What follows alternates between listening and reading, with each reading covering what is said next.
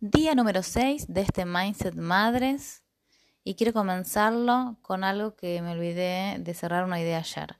Yo te estuve preguntando qué pensás sobre qué es ser una buena madre y en verdad no es, eh, no era solo para, para debatir eso, sino simplemente para que uno tome conciencia de que cada uno tiene su idea armada y por supuesto que, que estas ideas se volvieron creencias.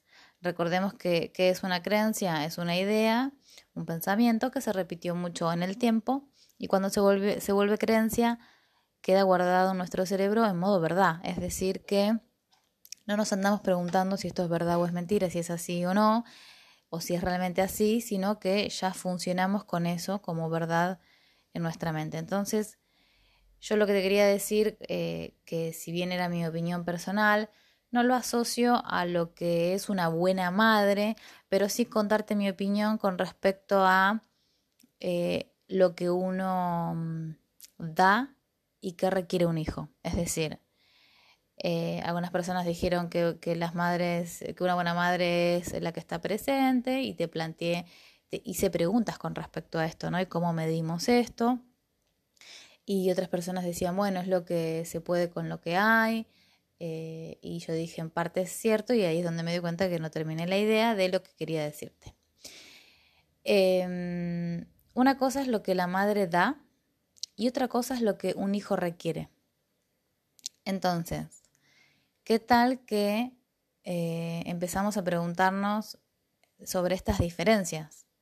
Porque, mm, y no lo digo con juicio, aclaro esto, porque yo sé que cuando digo estas cosas, las madres, bueno, los padres en general saltan enseguida. Te voy a recordar que estamos haciendo este mindset madres que es para nosotros los hijos porque todos somos hijos. Y aunque seas madre y, aunque seas padre, primero fuiste hijo. Entonces, quédate ahí en ese lugar de hijo para reconocer las cosas que te tocaron vivir a vos. ¿Y por qué aclaro esto?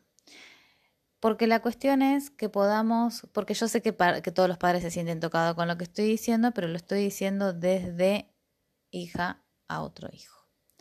Entonces, ¿qué es lo que sucede acá? Una cosa es lo que el hijo requiere, es decir, la persona, el niño requiere, y otra cosa es lo que la madre quiere darle, ¿no? Entonces acá es interesante para que nos empecemos a preguntar, ¿qué priorizan las madres, ¿qué prioriza mamá o qué elige mamá? ¿Sí? Porque ese es un tema muy interesante el que te quiero plantear para que empieces a tener otras perspectivas con respecto a esto. Hago una pausa con respecto a, a esto y también retomo algo que te dije ayer sobre las relaciones eh, que están tan de moda el concepto de las relaciones tóxicas, ¿no? Entonces, lo que te quiero plantear en continuación a lo que estuvimos reflexionando y compartiendo ayer es que seas mayor de edad y te hagas chiquitito, ¿qué tal que eso es tóxico? Que seas mayor de edad y que quieras seguir siendo hijo, o sea, viviendo en el rol de hijo, ¿qué tal que es tóxico? Que seas mayor de edad y que tus padres te traten como si aún fueras un niño o en el modo hijo, porque estás, te ponen en el rol de hijo, ¿qué tal que es tóxico? Porque todas estas cositas que te estoy diciendo, y usando propósito la palabrita tóxica que tanto se usa, claro que lo hago adrede porque ahora lo que te quiero preguntar es, ¿y ahora qué pensás de los tóxicos? ¿Qué pensás que ¿Qué pensás de todos esos tóxicos que andan ahí sueltos por la vida, no? Eh, si bien es un término que en un principio escuchaba más a las mujeres decir de los hombres, ahora también lo estoy escuchando mucho de los hombres decir esta es una tóxica. Y decirlo con, con, tonos siempre, por supuesto, los dos géneros. O sea, vamos, no vamos a, no lo quiero dividir en géneros. Lo que quiero decir es que antes lo escuchaba más de mujeres para hombres y ahora lo escucho por igual. Lo que quiero decir con esto es que se usa el término de este o esta es un tóxico, se, se usa con un tono despectivo y ahora que te lo estoy diciendo de vos mismo y tus padres, ¿Cómo te cae esto? ¿Qué pensás entonces de los tóxicos? Y a esto me refiero con eh, aflojar con los juicios. Porque decir que algo o alguien es tóxico es un juicio. Y cuando digo en los vivos la obviedad de, che, pero vos sabías que el veneno envenena. ¿Y por qué todos tomas veneno? O sea, ¿por qué te quejas de que el veneno te envenena, el veneno te intoxica y bueno, no tomes veneno? Y entonces, ¿acá qué se requiere? Señoras y señores, se requiere mirarse. Se requiere mirarse y decir por qué yo estoy tomando veneno y me estoy envenenando con esto. Y esto es una invitación para decir que si lo que vos elegís no te nutre, ¿qué te hace?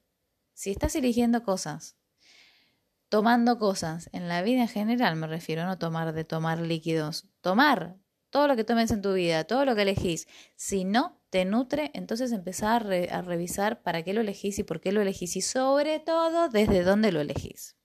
Esto es algo que repito mucho, mucho y todo el tiempo en los vivos y en los no vivos también, en los mindset y en todos los talleres. En cualquier momento, a todos, sean pacientes, alumnos, familiares, amigos o familiares. El desde dónde elegimos lo que elegimos. ¿Por qué? Porque ayer te pregunté si viste a tu mamá feliz en la infancia y muchas personas contestaron que no o contestaban que poco o contestaron que no. Y también tuve mensajes con sabor amargo, ¿no? De identificar esto y decir, ¿qué pasa? Claro, como nunca viste a mamá como una persona y te pensabas que era un robot de, eh, en esclavitud para servirte, ahora de pronto miramos a mamá y hay que reconocer que no la veías feliz a tu mamá. Y entonces, ¿qué empiezan? ¿Empezamos con el drama o empezamos con los juicios? Entonces, ¿qué te quiero decir con esto?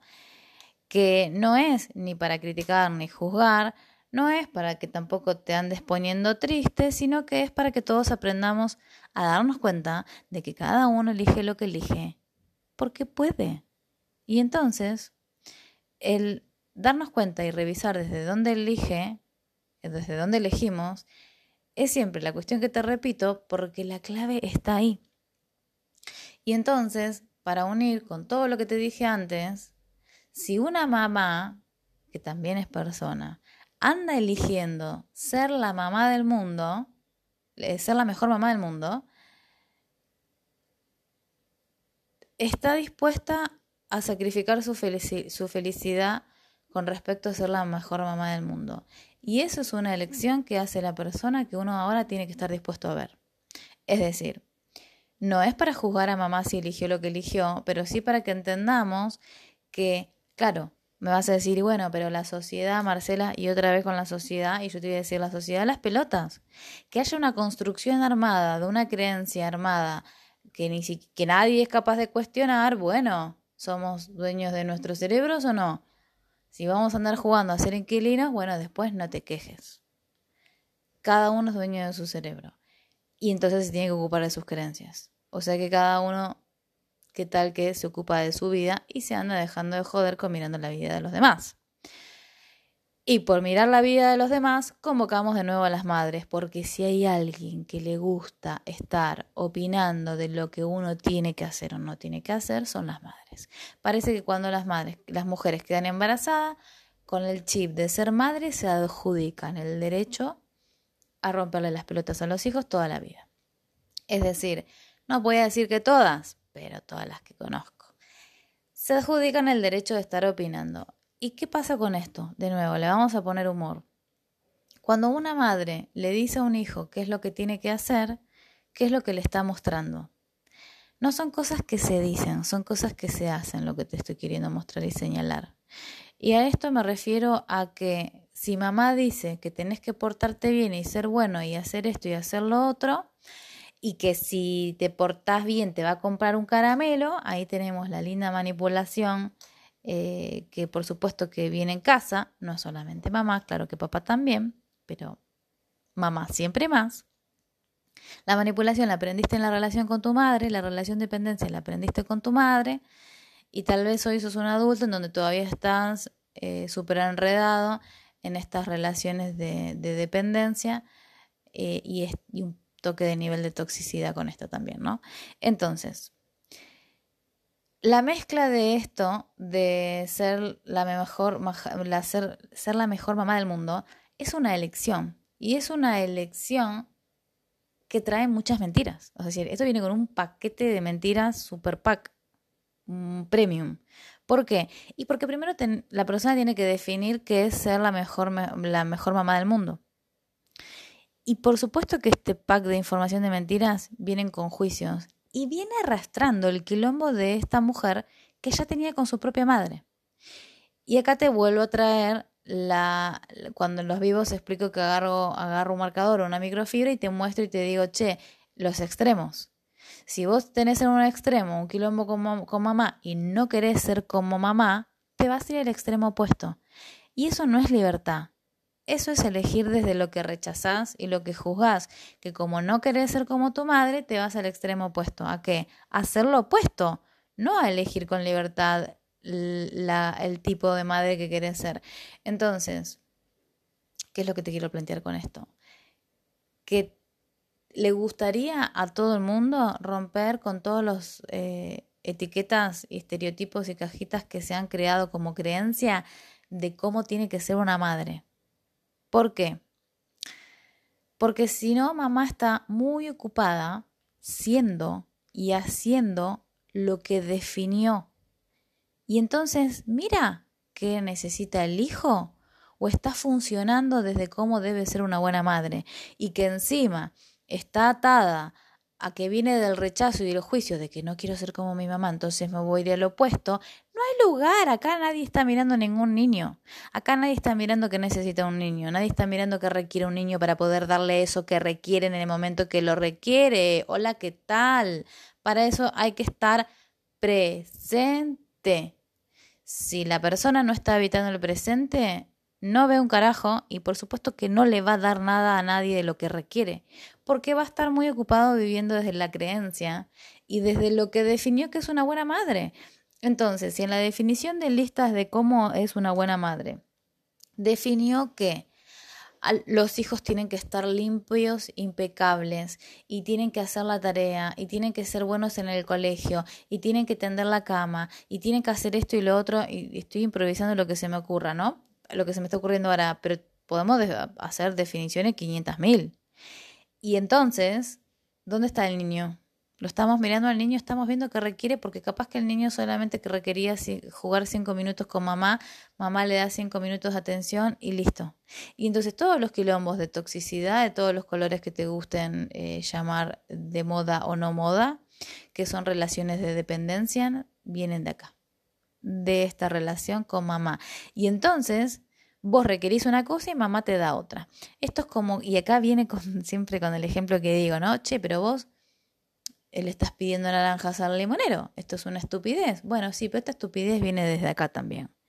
Que vos capaz que le pedías a tu mamá naranjas y tu mamá te daba limones porque una buena madre da limones. No importa qué quiere el hijo. Importa ser una buena madre y que si yo estoy dirigiendo ser una, una buena madre y soy y vos sos mi hijo, yo te voy a dar lo que yo pienso que vos necesitas. Ni me voy a fijar que necesitas vos. ¿Se entiende la diferencia? Entonces, miren qué lindo eh, conflicto que tenemos de intereses, de elecciones y también cuánta capacidad o incapacidad de estar presentes. ¿Para qué? Para ver qué requiere la otra persona de mí.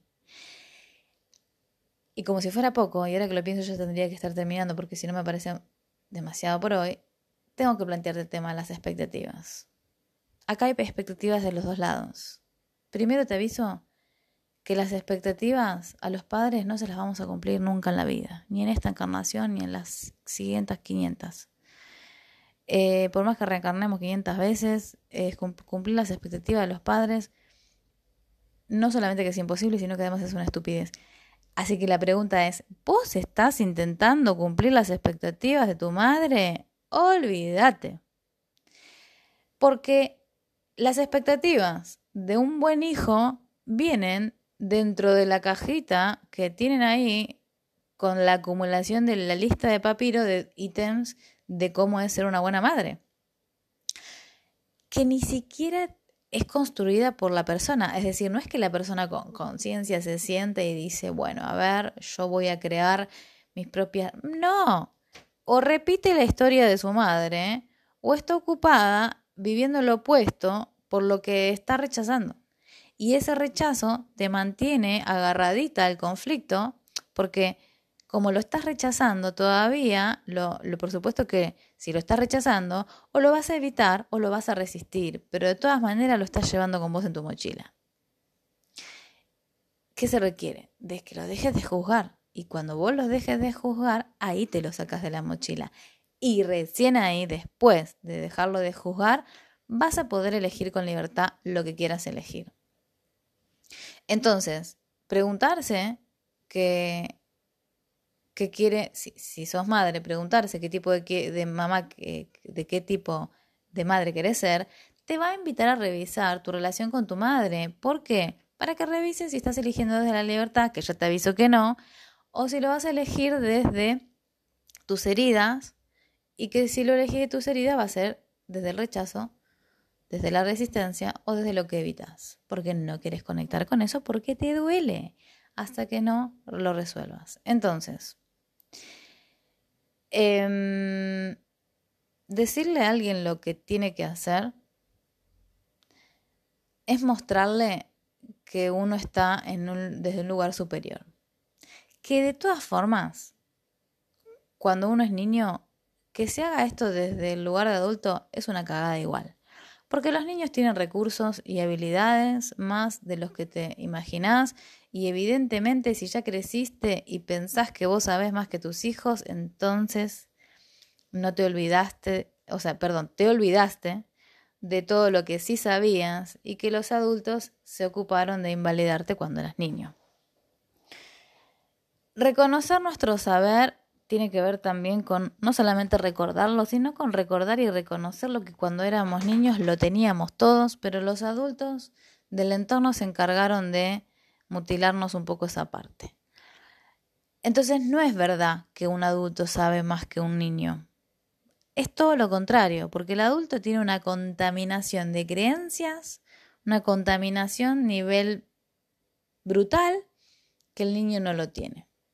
Entonces el niño está más conectado a la sabiduría de su esencia que un adulto que está súper contaminado de creencias. Así que entre escuchar a un niño y un adulto, yo te voy a decir mejor escuchar a un niño. Ahora, ¿qué pasa? El adulto con sus creencias tiene expectativas. Y por supuesto que después el hijo crece y se contaminó de sus padres. Y en esa contaminación también están las expectativas. Es decir, el hijo tiene las expectativas por los padres, pero ¿qué fue primero, el huevo o la gallina? Y todo se creó en la infancia con, el, con las expectativas de que, de que nuestros padres nos ponen a nosotros los hijos. Nuestros padres no nacemos y ya esperan eh, un montón de cosas. Que lo reconozcan o no lo reconozcan, no nos importa eso porque eso va a ser del, del nivel de, va a depender del nivel de conciencia o del desarrollo personal que tiene o no tiene cada persona y a vos eso no te importa, no te detiene. Si tus padres lo reconocen o no lo reconocen, nos da igual. Acá el que lo tiene que reconocer es uno mismo y darse cuenta que cuando eras chico ya empezaste a hablar y empezaste a caminar y ya se pretendía un montón de cosas de vos. Y entre todo ese un montón de cosas, la expectativa de que seas bueno, que seas bueno y te portes bien. Eso es un padre, eh, eso, eso es una expectativa que lo esperan todos. Que después se le agregan un montón de cosas como que estudies, que trabajes, que ta ta ta ta ta ta ta, ta y, y la particularidad de cada padre, por supuesto que va variando, sí, claro que sí. Pero hay cosas que eh, es como un sistema operativo. Hay, hay creencias que ya viene un contamina, una contaminación a nivel mundial que la tienen todos. Y está la prueba cuando puedes observar eh, cómo se aprendió, cómo, cómo hemos aprendido esta domesticación de ser igual que un perrito, que no hay diferencia entre un perrito y nosotros, de que nos dan un premio si hacemos algo bien. Hoy en día en las empresas siguen dando premios si haces algo bien y te incentivan con un bono. Bueno, no hay diferencia entre un perro y una galletita y tampoco hay una diferencia cuando se manipula a un niño para que pase de grado eh, y se le compra algo Son disfraces distintos, pero es todo lo mismo. Cuando se te pide que hagas una cosa para obtener otra, no solo que te mantiene en la linealidad, sino que te mantiene en la mentira de la manipulación. Y por supuesto que después vos creces y, y, también usas esa fórmula. Y después le estás pidiendo al dinero que te haga feliz, al novio que te, que te haga feliz o a lo que sea. Le estás pidiendo un montón de cosas a un montón de gente en lugar de pedírtelas a vos. Y me parece que es un montón. 20 minutos eh, del día 6 y claro, podríamos estar 100 días con este tema. Eh, entonces, ¿qué le pedís a tu mamá? Claro, el tema es que ¿qué le pedís a tu mamá? ¿Qué le pedís al dinero? ¿Qué le pedís al empleo? ¿Qué le pedís a lo que estudiaste? ¿Cuántas cosas? Eh, con respecto al ser opinólogos, no es que las madres sean opinólogas nada más, opinólogos somos todos. Lo que pasa es que cuando una madre hace este tipo de planteos, lo que sucede es que, mm, cuando me refiero a planteos, es que cuando una madre viene y te dice lo que tenés que hacer, porque ella se piensa que es dueña de la verdad, hay una consecuencia que es enorme y tremendamente pesada y es que se va formando una relación de dependencia y también que uno empieza a sentirse un inútil, ¿no? Y pareciera que si mamá no dice qué es lo que hay que hacer, eh, el, el, niño no está esperando que le digan qué hacer, ¿no? Entonces ahí también estamos siendo súper recontraentrenados para ser empleados en lugar de, de, emprendedores y empresarios, porque uno después se la pasa esperando que alguien te diga qué hacer y yo te digo, bueno, che, ¿por qué no sé lo que vos querés? Ay, no, pero yo no sé qué hacer. Sí que sabes.